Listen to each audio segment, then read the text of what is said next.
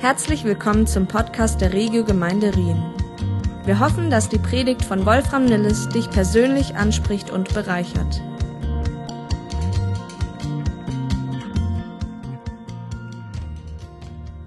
Ich habe gelesen, dass die Wurzeln der englischen Eiche und vielleicht auch der deutschen Eiche tiefer nach unten in den Boden reichen, als die höchsten Äste nach oben reichen.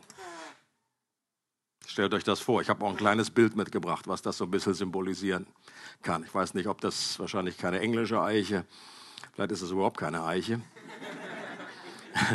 es ist auch egal, ist nur ein Bild. Und dass der Durchmesser des Wurzelwerkes zwei bis dreimal so groß sein kann wie der Durchmesser der Baumkrone. Und ich, dieses Bild, glaube ich, das ist hilfreich für uns, wenn wir das im Hinterkopf behalten, auch während dieser Serie. Ähm, und ein gutes Bild dafür, was auch in unserem geistlichen Leben gilt. Und deswegen legt Paulus so viel Wert darauf, die Christen in Kolosse damals und mit ihnen auch uns daran zu erinnern, unseren Fokus nicht zu sehr auf den Bereich zu legen, der über der Grasnarbe liegt. Okay? Da gucken wir sehr oft drauf und dann gucken wir, schneiden hier ein bisschen und sagen, oh, Frucht hier. sondern wir sollen uns mehr auf das konzentrieren, dass unser Leben in den Glaubensrealitäten verwurzelt ist und wir immer tiefer in Christus hineinwachsen. Und wenn der nicht sichtbare Bereich stabil und gesund ist, das was nicht sichtbar ist dort unten, dann geschieht das Wachstum nach oben inklusive Früchte so ziemlich von alleine und ohne Anstrengung. Und das ist eigentlich die gute Botschaft, die Good News. Das haben wir auch letzten Sonntag gehört. Äh, da haben wir sehr anschaulich von Joshua äh, mitbekommen, dass diese geistlichen Realitäten, in denen wir als Christen gemeinsam verwurzelt sind, von Paulus mit dem Bekenntnis, Jesus ist Herr, umschrieben wird. Und dass von diesem zentralen Punkt jede Segenslinie ausgeht und dass die Früchte kein Anlass uns geben sollten, uns zu stressen wie der Baum auch nicht irgendwie gestresst ist und, und da so vor sich hin irgendwie was äh, presst und irgendwie die, die Früchte da produziert. Der muss einfach nur unten ernährt werden, der muss verwurzelt sein in gutem Boden und dann kommt das. Vor allem auch, weil es auch in unserem Leben verschiedene geistliche Jahreszeiten gibt. Auch das ist ja eine gute Parallele, die wir aus der Natur übernehmen können. Und, und die wechseln im Unterschied zur Natur nicht bei allen zur selben Zeit. In der Natur ist schon okay, zumindest jetzt irgendwie äh, Europa, dann ist da immer Frühling für alle und dann kommt Sommer und so. Da kann man nicht sich, da kann man nicht innerlich aussteigen und sagen, nee, du, also, ich, habe keinen Bock auf Frühling jetzt. Bei mir ist jetzt Herbst. Aber in unserem geistlichen Leben ist das so. Wenn bei einem Christen gerade Frühling oder Sommer ist und da gerade viel aufbricht, viel blüht und du einfach viele Dinge erlebst, Früchte erlebst, dann können bei einem anderen gleichzeitig gerade alle Blätter abfallen oder der befindet sich gerade geistlich in einer Art Winterruhe. Und von außen kann man da kaum Wachstum feststellen. Und das sollte uns innerlich entspannen, dass wir da nicht irgendwie uns vergleichen und sagen so, hm. Und das heißt eben auch nichts, wenn ich im Winter wissen wir auch, wie die Bäume aussehen. Und das sieht einfach manchmal nicht so aus, als wären die noch am Leben. Und trotzdem ist da Wachstum, trotzdem gehört das dazu, dass sie dann auch wieder in einem neuen äh, Jahreszeit Früchte bringen. In unserem heutigen Abschnitt packt Paulus das noch genauer aus, was es bedeutet, dass Jesus Herr ist in unserem Leben und dass unsere Leben mit seinem Leben verbunden sind. Und wir lesen da, wir fangen an, Kolosser 2 ab Vers 8 und dann gehen wir da abschnittweise durch. Are you ready? Paulus sagt, nehmt euch vor denen in Acht, die euch mit einer leeren, trügerischen Philosophie einfangen wollen. Mit Anschauungen rein menschlichen Ursprungs, bei denen sich alles um die Prinzipien dreht, die in dieser Welt herrschen und nicht um Christus. Dabei ist es doch Christus, in dem die ganze Fülle von Gottes Wesen in leiblicher Gestalt wohnt. Und ihr habt an dieser Fülle teil, weil ihr mit Christus verbunden seid. Mit ihm, der das Oberhaupt aller Mächte und Gewalten ist. Dieser Begriff Fülle war ziemlich sicher ein Begriff, den die falschen Lehrer damals in Kolosse benutzt haben, um die jungen Christen davon zu überzeugen, dass Jesus als Grundlage ja ganz nett ist, sie aber jetzt noch weitere Erkenntnisse brauchen, noch tiefere Offenbarung, noch speziellere Lehren, das, was Paulus eben als Philosophien bezeichnet. Dabei, das ist etwas anderes, was wir heute als Philosophie bezeichnen. Paulus, glaube ich, ist nicht, nicht, nicht mal per se gegen jede Art von Philosophie. Es gibt auch eine biblische Philosophie. Aber das, diese speziellen Theorien und diese falschen Lehren, das waren irdische Philosophieren. Und da haben die behauptet, okay, um richtig Fülle zu erleben, um richtig in die Fülle zu kommen, braucht man eben noch mehr, muss man Jesus plus irgendwie etwas haben. Und es ist bezeichnend für Sonderlehren, dass sie vor allem die Bekehrten bekehren wollen. In Neudeutsch sagt man so schön, they're preaching to the choir. Sie predigen zum Chor, der ja eigentlich schon dabei sein sollte dass sie Gläubigen weismachen wollen, dass Jesus zwar gut ist, aber nicht ausreicht, sondern noch Ergänzung braucht. Falsche Lehre erkennt man meist daran, dass Jesus nicht identisch mit Gott selbst ist, sondern immer eine untergeordnete Rolle spielt. Jesus mag zwar eine Sonderstellung haben, er wird sogar als Sohn Gottes bezeichnet oder eine Art Gott. Er gilt vielleicht in besonderem Maße erfüllt mit Gottes Weisheit oder mit Gottes Geist. Er ist gemäß dieser falschen Lehre nicht identisch mit dem einen wahren Gott. Okay? Und diese Argumentation und diese Art von verdrehter Lehre ist noch heute so gegenwärtig wie damals vor 2000 Jahren. Das gab es während der gesamten Kirchengeschichte mit ähnlichem Inhalt nur in verschiedenen Verpackungen. Und Kathy und ich haben diese Woche das ganz hautnah erlebt, äh, dass das heute noch so aktuell ist. Und Paulus, als er das hört, äh, Epaphras kommt zu ihm, besucht ihn wahrscheinlich in Rom und erzählt ihm davon, erzählt ihm von den guten Dingen, die da passieren in dieser neuen Church, dieser Gemeindegründung, aber er erzählt eben auch von diesen falschen Einflüssen, die da kommen. Und Paulus widerspricht dieser Lehre und er korrigiert an dieser Stelle. Er drückt geistlich auf den Buzzer.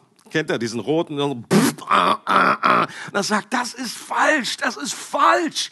Er ist die Überzeugung, dass in Christus die ganze Fülle der Gottheit lebt. Nicht 50 Prozent, nicht 80 Prozent, nicht 95 Prozent, sondern 100 Prozent.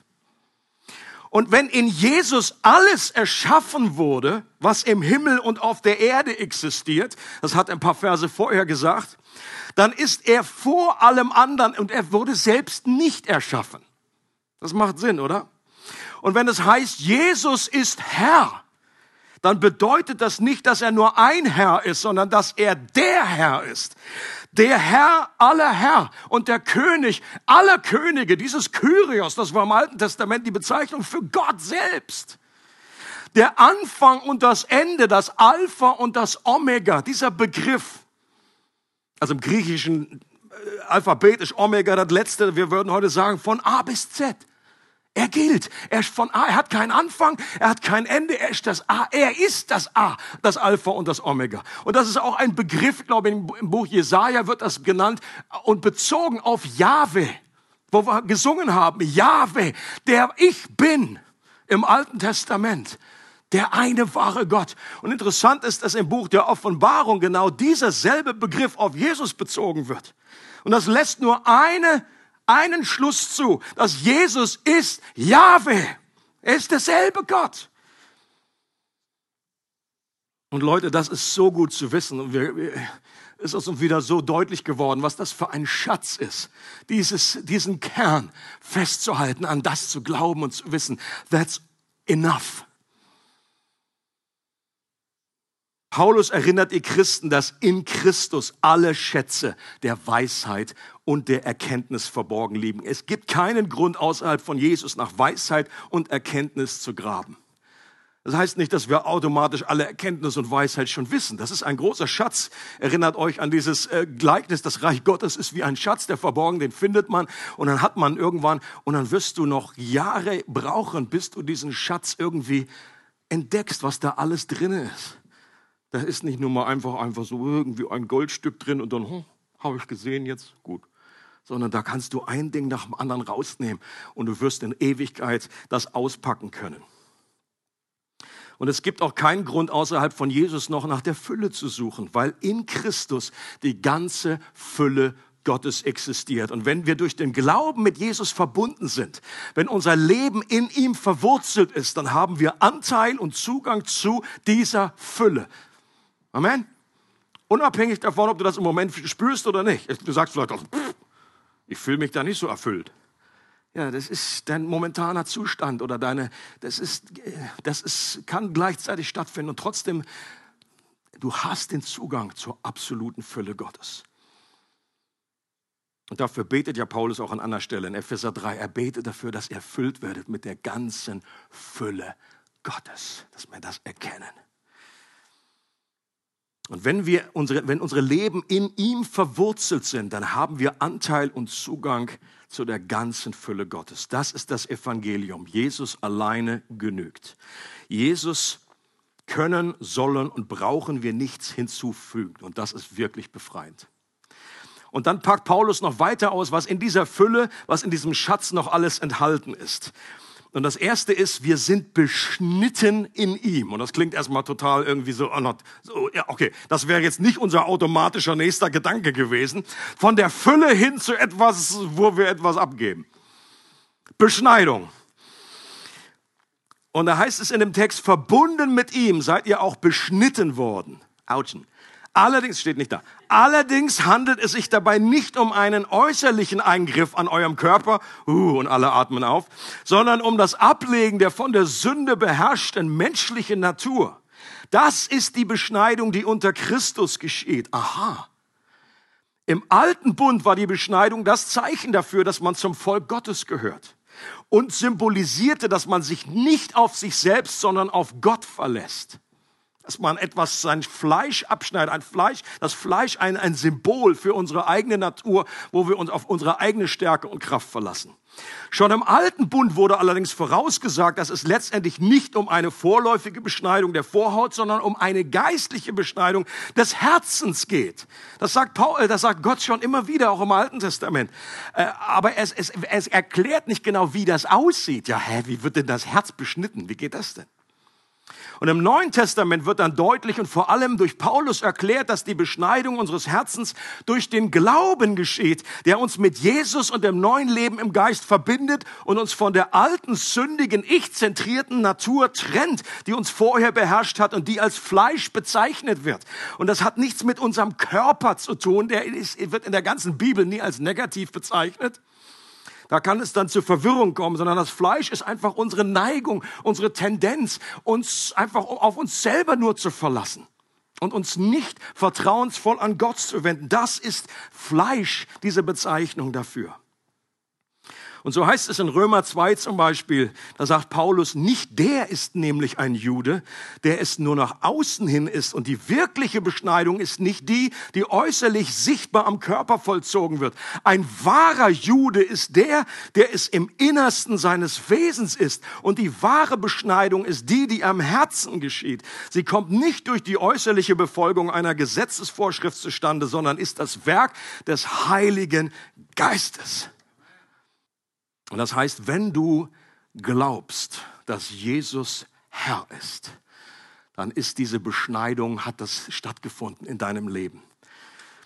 Das heißt, durch den Glauben gehören wir jetzt zu Gottes Volk. Und durch den Glauben sind wir so mit Jesus verbunden, dass wir von der Sklaverei der Sünde befreit sind und mehr und mehr das überfließende Leben Gottes erleben können. Unser Lebensbaum wurde komplett versetzt und an einer anderen Stelle wieder eingepflanzt. Denkt an diese Stelle, ihr wart, ihr seid befreit worden, versetzt aus dem Reich der Finsternis hinein in das Reich des Sohnes. Da wurde der Baum neu eingepflanzt und du bist in einer neuen Umgebung. Und das und natürlich erleben wir in diesem, Konflikt, dass wir denken, einerseits, ja, das ist ja genial, dass wir, die Bibel sagt, wir sind befreit von der Macht der Sünde. Auf das, auf der, das stimmt auf der einen Seite. Auf der anderen Seite bedeutet das nicht, dass wir nicht mehr sündigen können. Das haben wir wahrscheinlich auch schon erlebt. Ist doch schon angekommen äh, bei jedem. Irgendwie diese Erfahrung, ja, da, da gibt es noch Kampf, Auseinandersetzung, dieser, Fleisch, dieser Kampf zwischen Geist und Fleisch, das ist noch real, aber trotzdem sind wir nicht mehr unter dieser Sklaverei. Es gibt auch hier einen wachstümlichen Prozess und das geschieht nicht über Nacht, das geschieht nicht in einem Moment, das geschieht nicht in dem Moment, wo man zum Glauben kommt, ist dann irgendwie gleich alles futsch. Leider nicht aber es ist wachstümlich und da ist mehr und mehr und je mehr wir unsere Wurzeln in diese Wahrheit hinein ragen lassen und was hineinwächst in diese Überzeugung, in diese Realität, umso mehr wird sich das auch in der Realität an unseren Früchten äh, offenbaren. Ich liebe dieses Bild, schon öfter gebracht, wer schon äh, ein regelmäßiger User ist dieser Predigten, ähm, der kennt dieses Zitat schon, aber manche Zitate sind so gut, dass man sie wiederholen darf. Amen. C.S. Lewis schreibt, bei unserem Glauben geht es nicht darum, das zu hören, was Christus vor langer Zeit gesagt hat und es jetzt einfach umzusetzen. Und an der Stelle kurz innehalten, hier würde ich immer sagen, aber genauso sehen es viele Christen. Und im Bild von dem Baum wäre das irgendwie, jo, Jesus sagt einfach, du musst da und da und da sollst du Frucht bringen. Und deswegen versuchen wir aus eigener Kraft einfach die Frucht da vielleicht dran zu hängen wie an so einen Tannenbaum und sagen, okay, pff, hier habe ich was und pff, hier habe ich ein bisschen Freude und zack, hänge ich da die Sachen hin und das kann man sich vielleicht selber was vormachen oder anderen irgendwie eine Zeit lang, aber irgendwann blättert das alles ab und zeigt sich, dass das nicht real, dass es nicht mit Leben gefüllt ist. Er sagt, Vielmehr steht der wahre Sohn Gottes neben uns. Er beginnt uns in das zu verwandeln, was er selbst ist. Er beginnt sozusagen sein Leben und seine Gedanken in uns zu injizieren und somit den Zinnsoldaten in einen lebendigen Menschen zu verwandeln. Das ist ein anderes Bild für dieselbe Realität, dass wir, wenn wir verwurzelt sind in Christus, diese Lebensenergie und diese Kraft aus uns herauskommt. Und ein anderes Bild für diese geistliche Beschneidung des Herzens ist das Bild von Tod und Auferstehung. Und das kommt in dem nächsten Abschnitt. Den habe ich überschrieben, begraben und auferweckt. Ihr wurdet zusammen mit ihm begraben, als ihr getauft wurdet. Und weil ihr mit ihm verbunden seid, seid ihr dann auch zusammen mit ihm auferweckt worden.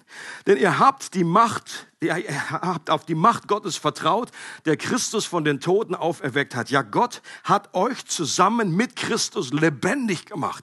Ihr wart nämlich tot, tot aufgrund eurer Verfehlung und wegen eures unbeschnittenen, sündigen Wesens.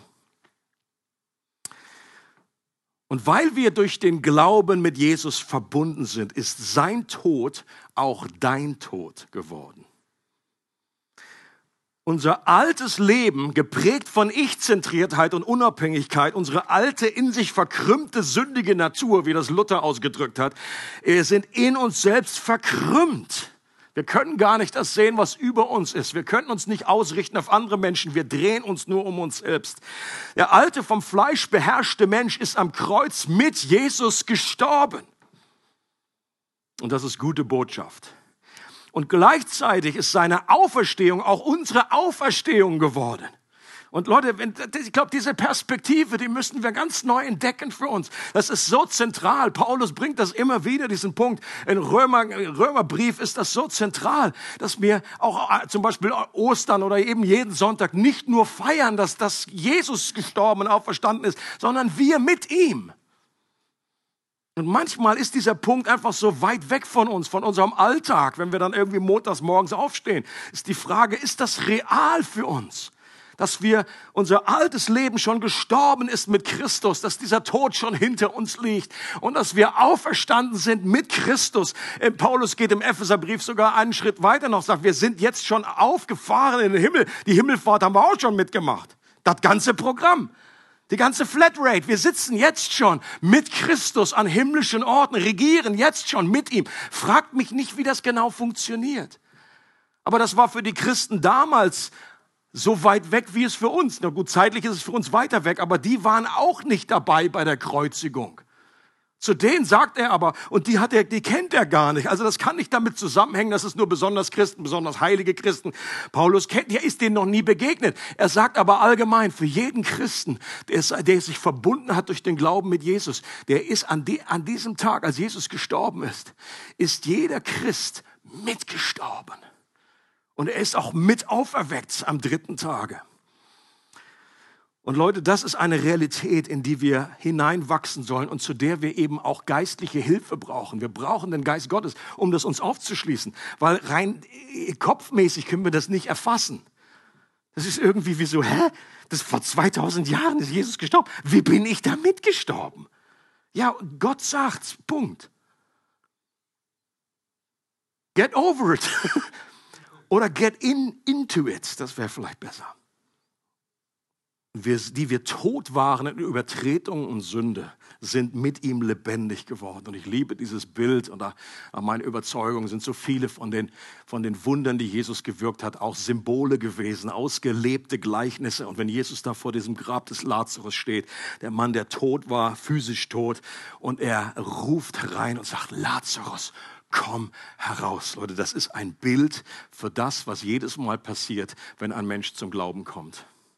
Und das ist nicht, muss nicht so spektakulär äh, stattfinden. Das muss nicht nur irgendwie, manche Christen wissen überhaupt nicht, manche wissen genau Stunde und Sekunde und manche sagen, keine Ahnung.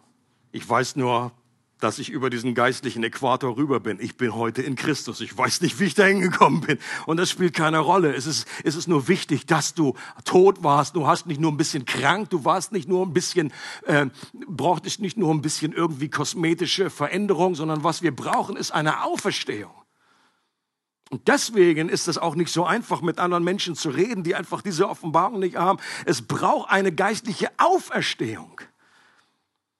Und wenn das passiert, oder jeder, der, das, der im Glauben ist, hat dieses Wunder erlebt. Und dieses Wunder wird in der Wassertaufe sichtbar gemacht. Und deshalb ist die Taufe auch ein so wichtiger Gedenkstein an diese geistliche Realität, wo wir sagen dürfen, zurückblicken dürfen. In dem Moment, als ich im Wasser untergetaucht wurde und wieder hochkam, das hat symbolisiert, ich bin mit Christus gestorben und ich bin mit ihm wieder auferstanden.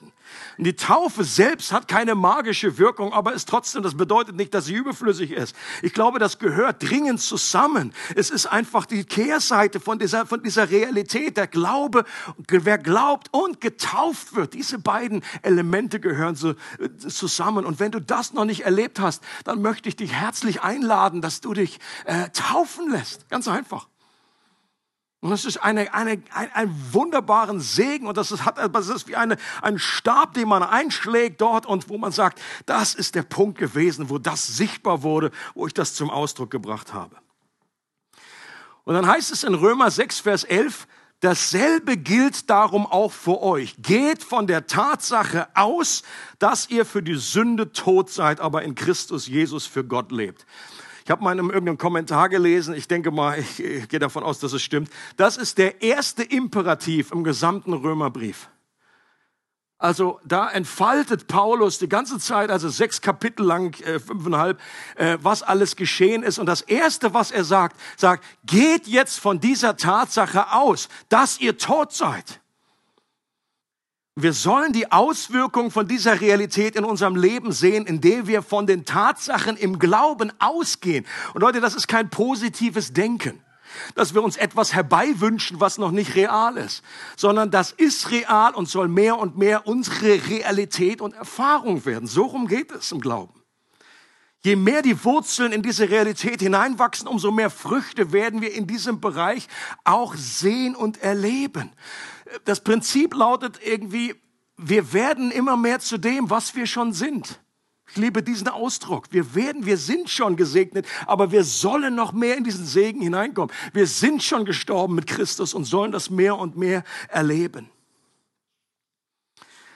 Und der letzte der Höhepunkt, zu dem, äh, auf den Paulus zusteuert, ist dieser Abschnitt dann in äh, Kapitel 2, äh, Verse 13 bis 15 habe ich überschrieben mit siegreich. Und so heißt auch diese Predigt heute Gottes Sieg. Ich lese die Stelle vor. Doch Gott hat uns alle unsere Verfehlungen vergeben. Den Schuldschein, der auf unseren Namen ausgestellt war und dessen Inhalt uns anklagte.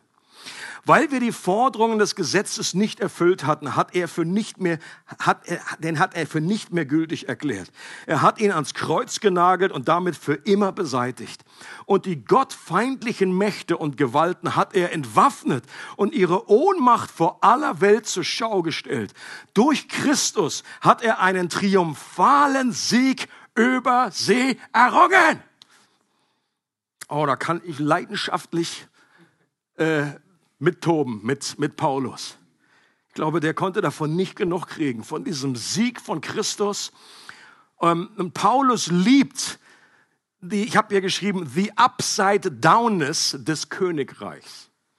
Wieder so ein herrlicher Begriff, Wolfi. Kannst du nicht Deutsch reden? Upside down, dass irgendwie die Dinge auf dem wie Kopf stehen scheinbar. Eigentlich aus, aus, biblischer Sicht stehen sie eigentlich richtig rum, nur wir sehen sie auf dem Kopf.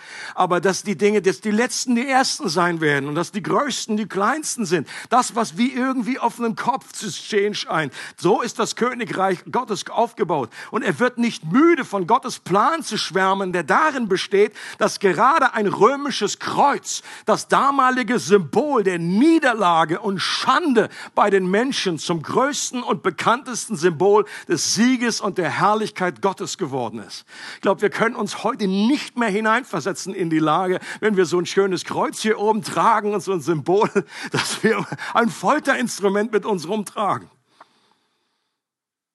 Und dass das damals die größte Torheit war, die man sich vorstellen kann. Ein Gott, der an einem Kreuz stirbt. Ein Messias, der verflucht an einem, an einem Holz hängt, aus, aus jüdischer Sicht. Das war für die Juden absolute, ein, ein Affront. Und für alle anderen, für die Heiden war das einfach absolute Dummheit, Torheit. Eins der ersten äh, oder der ältesten Abbildungen, wo man das irgendwo reingekritzt, geritzt gesehen hat in irgendwie so einer Höhle, wo das Kreuz abgebildet wurde. Das ist das Kreuz mit einem Eselskopf. Das war also von, von jemandem, der, der, der kein Freund des Christentums war. Und er wollte damit zum Ausdruck bringen, wie bescheuert das ist, diese komische Teaching, diese komische Lehre, dass da, dass, dass da ein Gott, das ist doch ein Esel, der da am Kreuz hängt. Das ist doch völlig absurd. Und Paulus sagt, Leute, das ist das Geheimnis Gottes, wie er es an anderer Stelle ausdrückt, dass die Weisheit der, das Törichte Gottes ist weiser als die Weisheit der Menschen und die scheinbare Schwachheit Gottes ist stärker als die Stärke der Menschen. Und gerade in dem Moment, als alle menschlichen und teuflischen Feinde Jesu sich schon die Hände rieben und davon überzeugt waren, dass Jesus ein für alle Mal erledigt ist, haben sie in ihrem blinden Hass nicht realisiert, dass gerade durch diese scheinbare Niederlage der Teufel und sein Reich entmachtet und besiegt wurde. Vor allem dadurch, dass Jesus zur Sünde gemacht wurde, heißt es. Und die Sünde der Welt wie einen Staubsauger in sich aufnahm. All die Dunkelheit, all das Zerstörerische, dieser, dieses Krebsgeschwür des, des, der, der Sünde hat Jesus in sich aufgenommen und ist daran zugrunde gegangen. Und Gott hat die Sünde in seinem Fleisch verurteilt. Und Paulus benutzt das Bild von dem Schuldschein, der gegen uns ausgestellt war und den wir im Leben nicht abbezahlen konnten und der die rechtliche Grundlage für den Feind Gottes war, uns anzuklagen und uns in Gefangenschaft zu halten. Doch dieser Schuldschein wurde mit an das Kreuz genagelt und wurde dort bezahlt. Im Griechischen ist es ist vollbracht ein Wort bezahlt. Und das kommt aus der Finanzwelt und bedeutet, dass alles abgegolten ist. Ich Gott sagt, ich übernehme das. Ich habe das alles bezahlt, alle Schulden getilgt. Und durch die Vergebung wurde dem Teufel jede rechtliche Grundlage für seine Anklagen entzogen und der Tod hat seinen giftigen Stachel verloren. Leute, ich glaube, wir müssen ganz neu lernen. Ich, ich erlebe immer wieder, gerade in, den, in, in Christenheit, diese, diese Überzeugung oder dass davon geredet wird, aus meiner Sicht sehr oft dem Teufel noch zu viel Raum gegeben wird dass sehr oft erzählt wird, der Teufel ist der Fürst dieser Welt. Es gibt ja sogar eine, eine Schriftstelle, die das irgendwie zu untermauern scheint. Aber ich glaube, wenn wir den gesamten Ratschluss Gottes betrachten, dann muss doch irgendwie deutlich sein, dass jetzt spätestens nach der Kreuzigung, nach diesem Sieg, der Teufel nicht mehr der Herr dieser Welt ist, sondern Jesus. Es ist manchmal, es wird dem mehr Raum gegeben und so, oh, und die ganzen Dämonen und die ganzen Mächte und so weiter. Und wenn du nur Tagesschau guckst, dann kriegst du auch diesen Eindruck. Deswegen müssen wir mehr in die Bibel schauen und nicht nur dahin schauen. Und ich habe zwei Bibelstellen mitgebracht, die das so deutlich zeigen. In Johannes 12, kurz vor seiner Kreuzigung, sagt Jesus Folgendes. Jetzt ist das Gericht dieser Welt. Jetzt wird der Fürst dieser Welt hinausgeworfen werden. Wovon redet ihr, wenn Jesus sagt jetzt? Das steht auch im Griechischen. Jetzt. Und es kann nicht sein, dass das 2000 Jahre später noch nicht stattgefunden hat oder in irgendwie, was weiß ich, wenn Jesus wiederkommt, erst dann. Und ich sage damit nicht, dass der Teufel das den gar nicht mehr gibt, dass der nicht existent ist, dass der gar keinen Einfluss mehr hat. Das sage ich nicht. Aber er ist gerichtet, er wurde hinausgeworfen. Oder zweite Stelle, Lukas 11, gerade im Zusammenhang mit, mit Befreiungsdienst, den Jesus da vollzogen hat. Und dann sagt er etwas und er sagt, wenn der Starke bewaffnet seinen Hof bewacht, so ist seine Habe in Frieden. Wenn aber ein Stärkerer als er über ihn kommt und ihn besiegt, an anderer Stelle steht, ihn bindet, so nimmt er seine ganze Waffenrüstung weg, auf die er vertraute, und seine Beute verteilt er.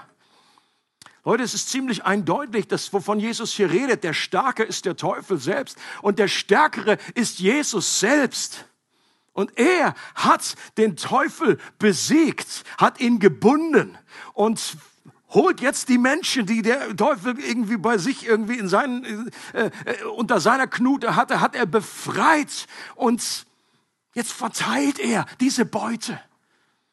Und das begeistert mich. Spätestens seit dem Kreuz ist der Teufel nicht mehr Fürst und Herr dieser Welt. Jesus sagt am Schluss, äh, bevor er in den Himmel auffährt, mir ist alle Gewalt im Himmel und auf der Erde gegeben. Und wenn Jesus alle Gewalt hat auf der Erde, dann bleibt für den Teufel nicht mehr sehr viel über. Seid ihr noch wach? Und das Bild, das Paulus den Christen damals in Erinnerung ruft, am Schluss von diesem Abschnitt ist, das Bild eines triumphalen Einzugs nach einer gewonnenen Schlacht. Sagt,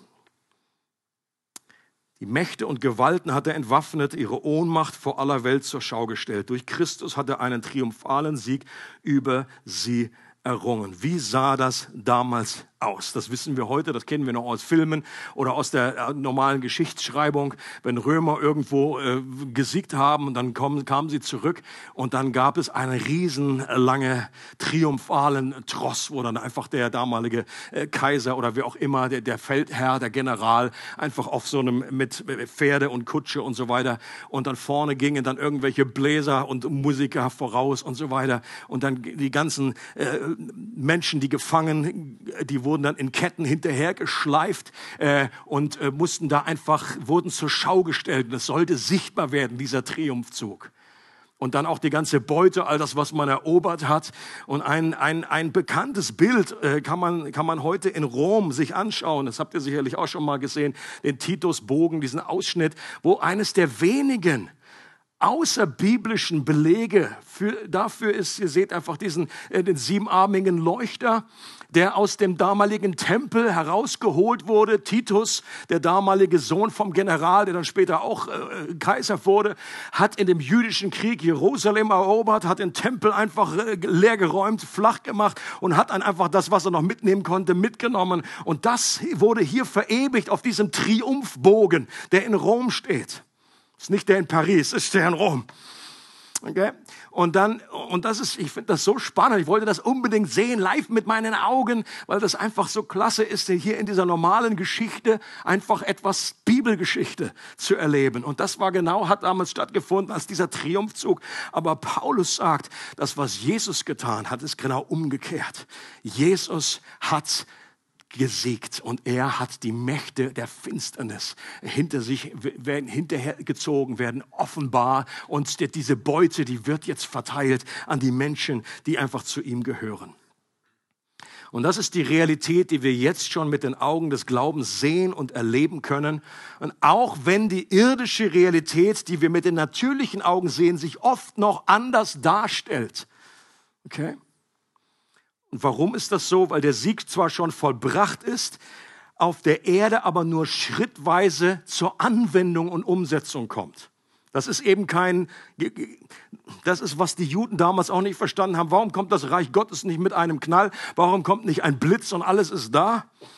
Weil das schrittweise, sukzessive geht und für unsere Verhältnisse oftmals, für unser Liking viel zu lange, viel zu langsam. Okay?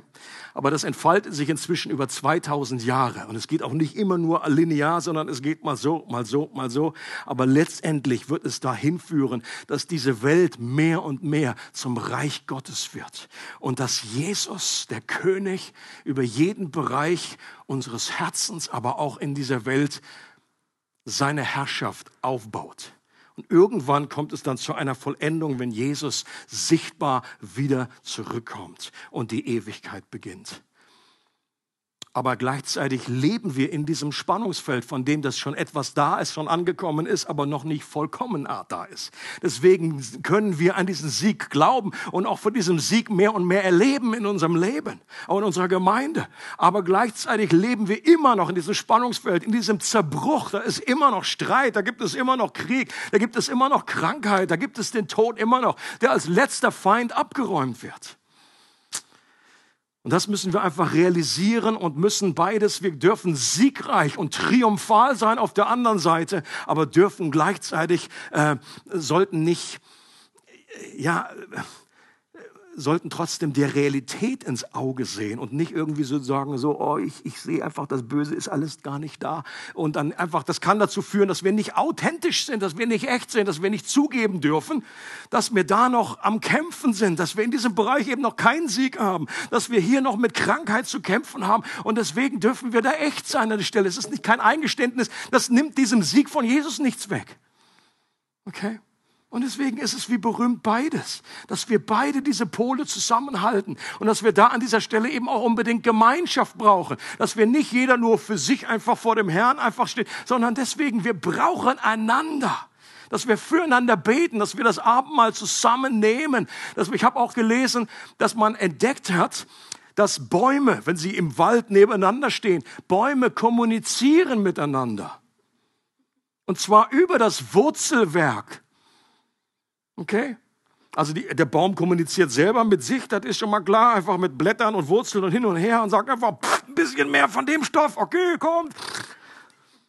Aber sie sind auch mit, in, sie sind verbunden durch die Wurzeln und scheinbar durch einen gewissen Pilz, der sich da irgendwie um die Wurzeln legt und sie kommunizieren. Und wenn sie mitbekommen, da ist ein Baum, der im Moment einfach etwas schwächelt und der einfach Hilfe braucht, dann kriegt der Unterstützung von den anderen Bäumen.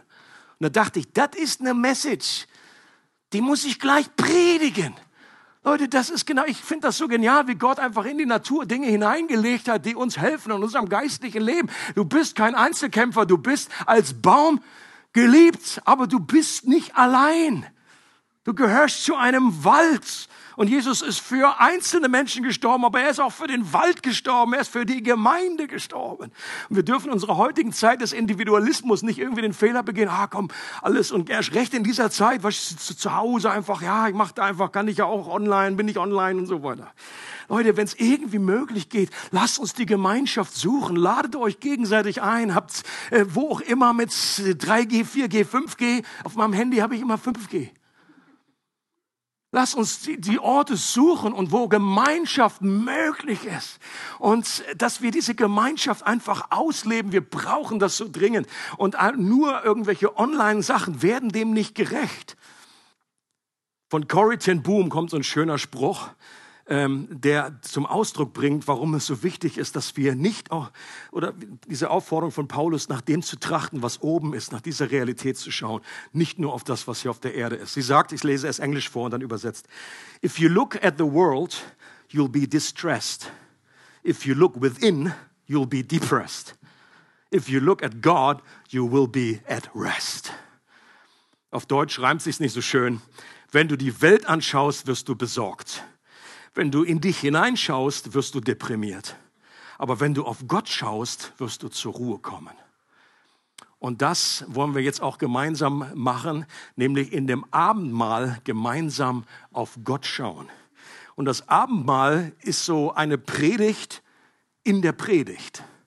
Es predigt nämlich genau diese Inhalte und die Wahrheiten, die ich jetzt da aufgezählt habe, dass wir verbunden sind mit Jesus, bringt das Abendmahl zum Ausdruck. Wenn du etwas isst, wenn du Brot isst, wenn du diesen Wein oder Saft trinkst, das Blut, so wie es in dein System geht, so ist Gott mit dir verbunden.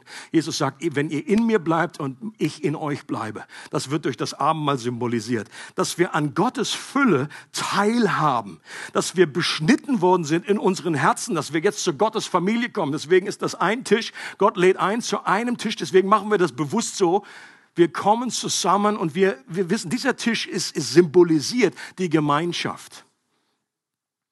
Und dass wir befreit sind von unseren alten sündigen Natur, dass sein Tod unser Tod war. Wenn Jesus sagt, dies ist mein Leib, der gebrochen wurde für euch, das ist mein Blut, das vergossen wurde. Sein Tod ist unser Tod, seine Auferstehung ist unsere Auferstehung. Uns wurde alle unsere Schuld vergeben aus Vergangenheit, Gegenwart und Zukunft. Und wir stehen jetzt für immer auf der Seite des Stärkeren, der über alle Mächte und Gewalten, über Tod und Teufel triumphiert hat. Der, der in uns lebt, ist größer als der in Welt lebt.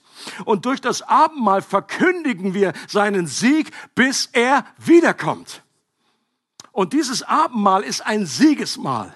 Und dazu möchte ich euch jetzt herzlich einladen, dass wir das einfach wie in unseren Herzen ganz neu hineinsprechen und predigen, dass wir miteinander beten und dass das irgendwie auch eine Botschaft ist, die in diese Welt geht. Überall heute äh, finden Tausende und Millionen von kleinen Versammlungen statt, die diese, diese Wahrheit äh, dadurch zum Ausdruck bringen.